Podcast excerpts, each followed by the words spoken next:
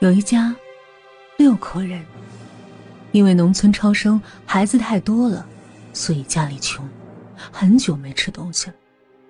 大冬天的，家里的人都受不了。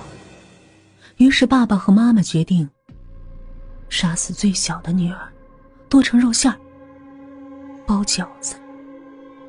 剩下五口人约好，包好的饺子放到地窖里冻着。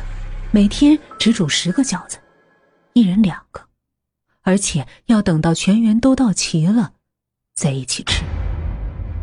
这一天，妈妈照例煮了十个人肉饺子，但是由于爸爸出去找活干了，还没回家，妈妈就把十个饺子都捞起来，装进饭盒里，盖上盖子，包上衣服保暖。等到爸爸回来的时候，一家五口准备吃饺子。